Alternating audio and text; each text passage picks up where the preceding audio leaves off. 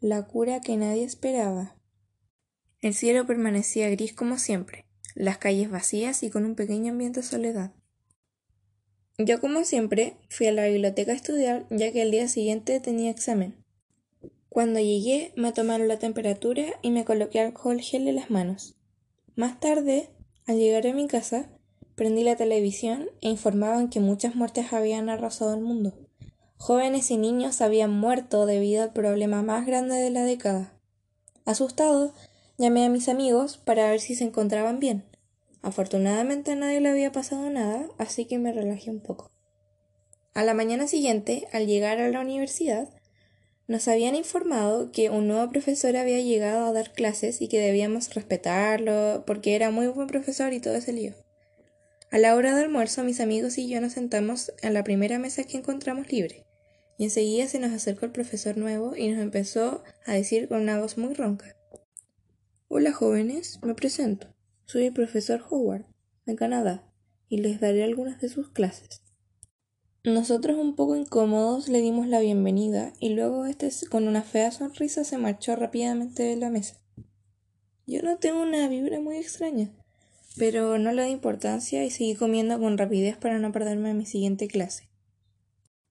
Semanas después, iba corriendo hacia mi próxima clase y en el camino me encontré con dos profesores conversando.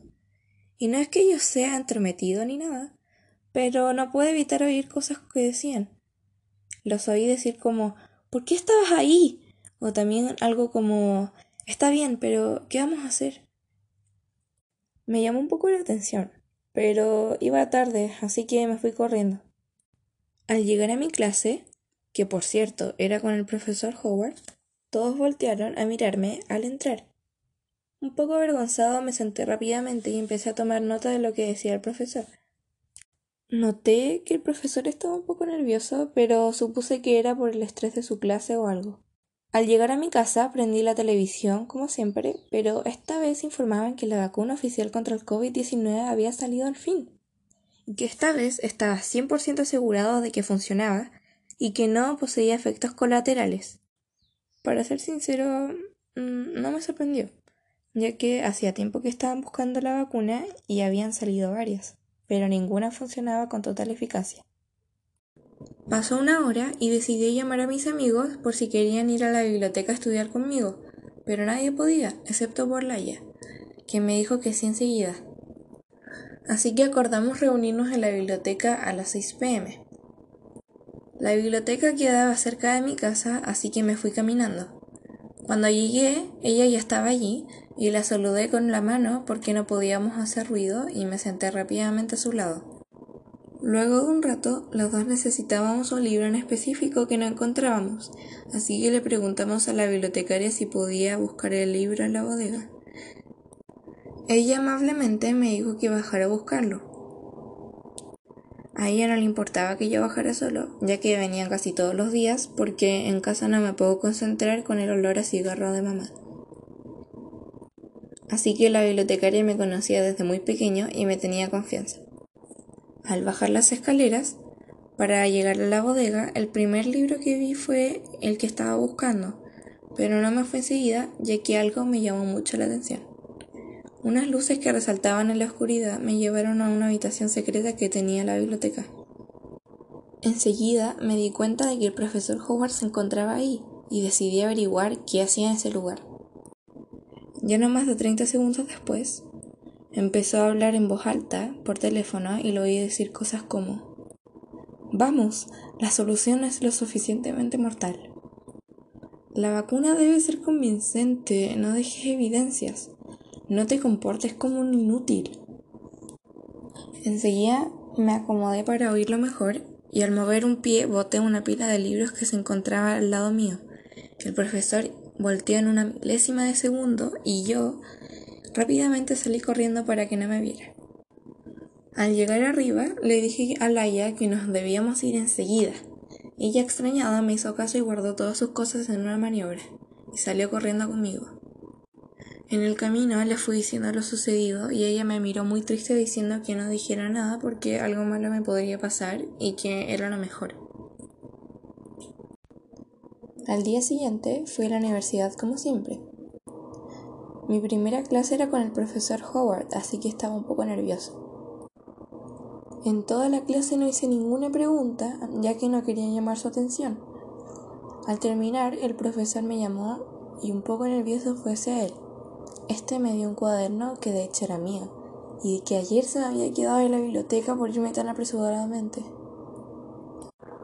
Él me dijo con una mirada desafiante. Ayer pasé por la biblioteca y me encontré con esta sorpresa. Debe tener más cuidado, joven, o si no, la próxima no va a tener otra oportunidad. Enseguida me di cuenta de que se había dado cuenta de que lo estaba espiando el día anterior. Me quedé muy quieto, no dije ni una sola palabra. Laia enseguida llegó corriendo al ver la situación y me sacó del salón de clases. ¿Estás bien? me dijo. Yo muy blanco le respondí que ya sabía que yo lo había estado espiando y que no sabía qué hacer. Ella me dijo que ella tampoco sabía qué hacer y que lo mejor era esperar lo que siguiera. Después de otras dos clases más, nos informaron a todos los estudiantes que iba a haber una charla con el profesor Howard por la tarde. Yo y Laia nos miramos al mismo tiempo y nos separamos del grupo. Nuestros amigos nos preguntaron qué íbamos a hacer y nosotros solamente le dijimos que íbamos por algo que se nos había olvidado. Así que nos fuimos corriendo y nos pusimos al frente de la oficina del profesor Howard, decididos a preguntar directamente si él era el responsable de la vacuna y por ende de las recientes muertes en el mundo. Pero obviamente no lo íbamos a preguntar así como así. Teníamos un plan para respaldar lo que intuíamos que andaba mal y que al comunicarlo al resto de las personas nos creyeran, por lo que grabaríamos la conversación que tuviéramos con él. Así que tres minutos antes de la charla entramos a su oficina y habían ahí dos matones y el profesor hablaba y al vernos se les pidió que nos dejara solos. Cuando estábamos los tres en la habitación, todos sabíamos lo que iba a pasar, pero nadie decía ni una sola palabra. El primero en hablar fue el profesor y nos dijo, mm, bueno jóvenes, creo que ya saben que hay una charla y de lo que se va a tratar. Y creo que ya saben que todo es mentira, ¿cierto? Yo y Laia nos miramos y lo miramos a él. Se rió y nos volvió a decir, la verdad es que no me sorprende, niños como ustedes, inteligentes pero tan ingenuos, ya pueden dejar de grabar la conversación. Ya oyeron lo que necesitaban, ¿no? Así que ahora pásame tu celular y no me obligues a pasar a mayores. Lo dijo mirando a uno de los matones que estaba afuera. Yo le pasé el celular enseguida para no arruinar mi rostro y evitar todo eso. Así que el viejo dijo, bien, ahora largo. Yo y Laia salimos rápidamente de la oficina y no dijimos nada. Luego de un momento le dije, vamos a las cámaras de seguridad. Ella sin decirme nada fue corriendo a las oficinas de administración y yo la seguí con el corazón latiendo a mil por hora. Llegamos a las cámaras, pero había un gran problema. El guardia de las cámaras estaba tirado en el piso con una charca de sangre que rodeaba toda su cabeza. En ese momento me sentí como si estuviera en una misión policíaca y posiblemente mortal ya que evidentemente el profesor era capaz de hacer lo que fuera para lograr su objetivo. Los dos nos quedamos tan sorprendidos que no dijimos absolutamente nada. Solo como los dos sabíamos que no podíamos hacer nada al respecto, porque estaba muerto, además de que estábamos en una escena del crimen, así que rodeamos el cuerpo y empezamos a buscar el video de la oficina para evitar todas las muertes posibles. Pero, sorpresa, la computadora tenía clave y no estaba desbloqueada. En ese punto yo y Laia estábamos tan asustados que teníamos conversaciones con la mirada por no hablar de la desesperación. Ella buscando alguna pista encontró y prendió una luz ultravioleta que alumbró la mesa que tenía escrita un número de cinco dígitos. 87430. Así que sin pensarlo, lo coloqué en la computadora para desbloquearla y tal como lo esperaba, se prendió y encontré la grabación que inculpaba al profesor. Con una sonrisa en la cara, yo y Laia nos miramos.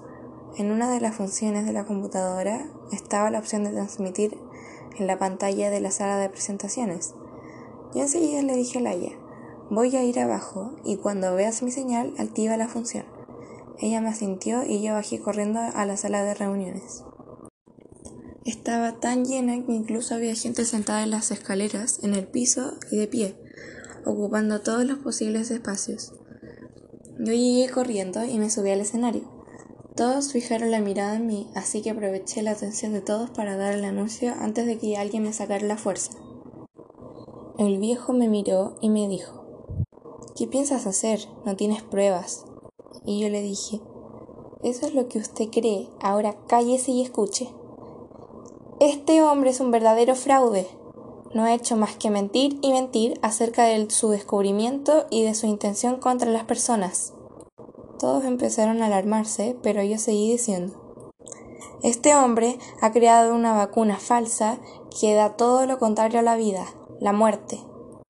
Mucha gente se empezó a parar y hasta me abuchaba. Entonces le di la señal a Laia y se empezó a proyectar la grabación de todo lo que nos dijo el profesor en su oficina. En ese punto los abucheos ya no iban hacia mí, sino para el profesor. Este enseguida me agarró del cuello y puso una navaja. Vaya, vaya, ¿quién lo diría? Un niñito tonto descubrió mi plan para poder limpiar a la tierra de los pecadores. Debo admitir que no me sorprende. Un niño entremetido como tú, siempre metiendo la nariz donde no debe. Ahora voy a matarte, así que da igual. Pero te felicito. Tu descubrimiento. Arruinaste todo. Justo en el momento en donde empecé a sentir cada vez más presión en mi cuello, un guardia logró reducir al profesor por la espalda, quitándole bruscamente la navaja de las manos y colocándole unas esposas a sus arrugadas muñecas. Luego se lo llevaron dos policías y con el viejo gritando cosas de pecadores y de que todos deberían morir. Bueno, yo creo que ustedes ya saben lo que pasó después. Está cumpliendo su condena y los científicos están muy cerca de una verdadera vacuna.